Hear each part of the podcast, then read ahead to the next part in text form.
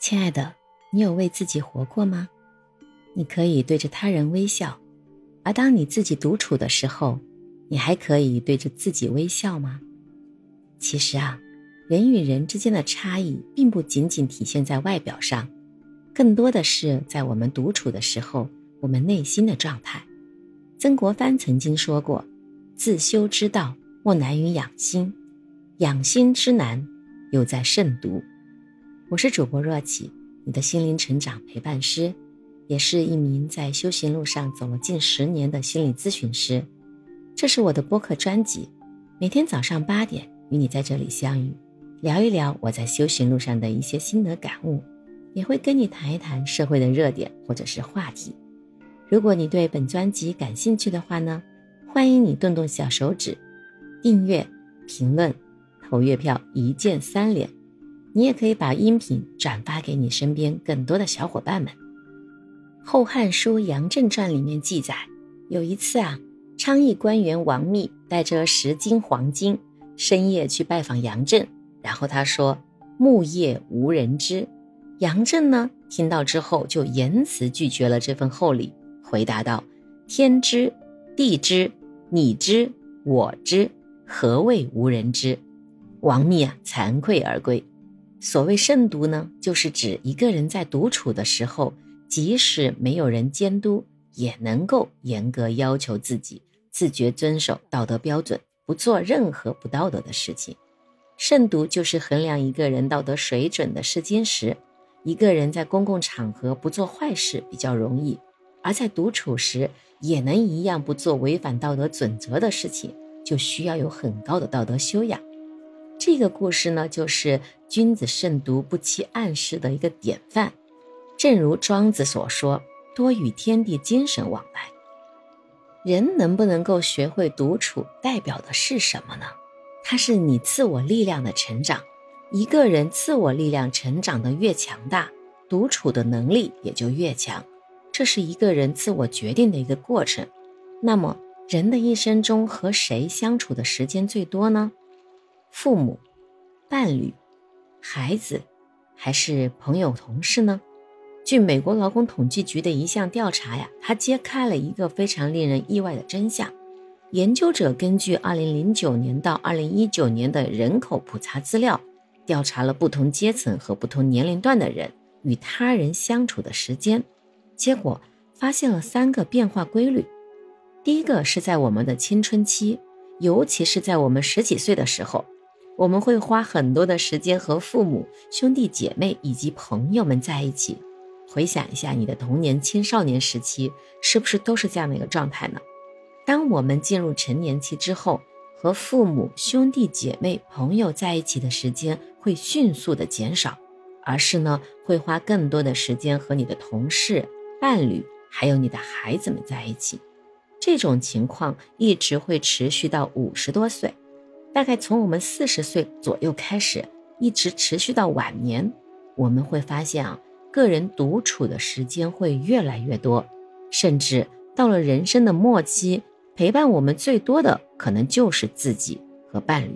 也就是说，随着年龄的增长，独处将是我们人生的常态。那么问题来了，你是一个会享受独处的人吗？享受独处的，请你在评论区扣一个一；害怕独处的，你可以扣一个二。让我先来了解一下大家的情况。我们先来讨论一下独处的价值是什么。在我认为啊，独处的价值，它当然是安静、舒心，也就是我在一个人的时候，我可以做什么、想什么都不被外界和是非干扰，也不会被噪音干扰。还有呢？我能够安静下来，跟我自己的内心去链接，我能够积蓄我内心宁静致远的无形能量场，为我自己所用。那对于智者来说，独处会让他们的思想和思路更加的清晰，能够更好的聆听、感受本我内心的有声世界，让自己更加认识自我的本真和本心，也就是找到那个真我所在。但是我们会发现，有一些人他是完全没有办法独处的，他是没有办法去做到自我消除到无我的孤独感存在的。为了研究人到底能够承受多大程度上的沉默和孤独，美国的学者曾经做过一个实验。他们找来了八百个试验者，要求啊他们在单独的房间里面先沉默的坐上十五分钟。在这个期间呢，他们可以胡思乱想，但是不可以使用手机或者是其他任何的电子设备。当然，也是不可以去读书或者是睡觉的，只能是安安静静的坐着。接着。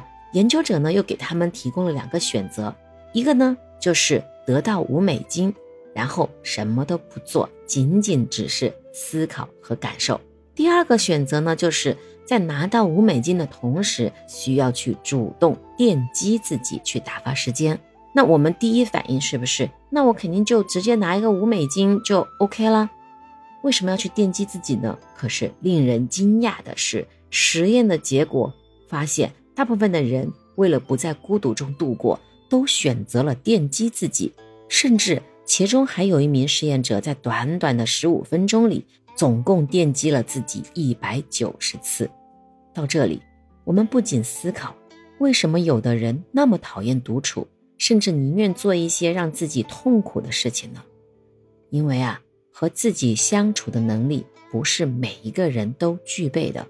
心理学家温尼科特就认为，独处的能力是指一个人与自己融洽相处的能力。就算你什么都不干，只是跟自己待着就很舒服；就算是你身边没有人陪伴，你也不会感到无聊和空虚。甚至说，即便是你和他人共处一室，你依然能够享受独处，各自做各自的事情，也不会觉得被忽视或者是被打扰。在温尼科特看来呢，有独处的能力是一个人情感成熟的重要标志。既然一生陪伴最久的人是自己，那我们又该如何去培养自己独处的能力呢？如何在独处中去获得能量呢？首先，我们可以去尝试体会和照顾自己的内心感受和情绪。这一点在我之前的音频里面经常有跟大家分享到。我们每一个人生来都是本自具足的，我们都可以活出自己的内在丰盛。关键是在于我们到底是在向外求，还是能够时常的去关注到我们的内心。因为在我们的日常生活中啊，我们已经习惯了和外界保持联系，却很难与自己的内心去保持一个联系。所以啊，我们不妨学会在独处的时候，多一些跟自己的内心去建立连接。我们可以安静下来，问问自己：今天过得好吗？今天我一日三餐吃了什么呢？我从早上开始到现在，我的每一件事情是如何进行的呢？我遇到了什么人？我遇到了什么事情？发生了什么呢？在这些事情的面前，我有什么感受呢？我是快乐的，还是悲伤的？我是愤怒的，还是忧虑的？我们要去不断的去发掘那一些没有被察觉的情绪和需求，然后呢，像妈妈照顾孩子一样，及时的回应、肯定或者是安抚自己，让自己在独处的环境中感到安全又自由。接下来，我们还可以试着给自己制造一些很好的独处体验，比如说，你可以自己去做一些让你感到快乐的小事情。细细的去体会完成这件事情的一个过程，比如冥想，比如做饭，比如散步，甚至可以是什么都不做，就是沉浸的感受当下。我今天下午呢，就做了一件小小的事情，就是我花了整整五个小时的时间，我就体验在那里一个人安安静静的坐在房间，去做了一个手工活动。当我把这个手工去完成的那一刻的时候，我整个人的一个成就感和满足感是油然而生的。我和我自己相处了那么长的时间，然后完全的沉浸在这个手工活动的过程中，我的内心得到了极大的一个满足。所以，我们要经常的去试着给自己制造这样的一个好的独处体验。最后一个呢，我们要学会不害怕孤独，但是。也不要去拒绝与他人相处。健康的独处能力，它不是与世隔绝，而是可以与他人保持恰到好处的人际距离，不会因为过度亲密而焦虑，更不会因为远离而惶恐。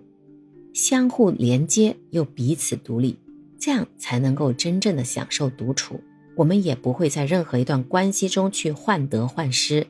当然，这个前提就是什么呢？就是我们自己需要拥有一个稳定的自我价值感，去相信自己值得被爱，而不需要去过度依赖外界事物或者人际关系去填满内心的不安全感。这样，我们就会学会在关系中做回真实的自己。关于去如何去提升和稳定我们的自我价值感，在我的最新的专辑《灵魂之舞：三十天活出内在丰盛》里面，也有讲到非常非常详细的一个步骤。如果感兴趣的小耳朵们可以听一听。最后啊，我想跟你分享一下罗翔老师的一段话。他在回答人为什么害怕独处的时候说道：“因为独处时，你总会听到内心深处的声音，他会不断的逼问你。”怎样活着才是有意义的？因为耳边始终有这种声音，你就会觉得焦虑、空虚，而大部分的人会选择用忙碌的工作和娱乐来对抗内心深处的追问。只有能够真正回答他，才能享受独处。希望有一天你不再害怕独处时内心的追问，勇敢地走向真实的自己。请记得，世界和我都爱着你。我是主播若琪，明天同一时间我们再会。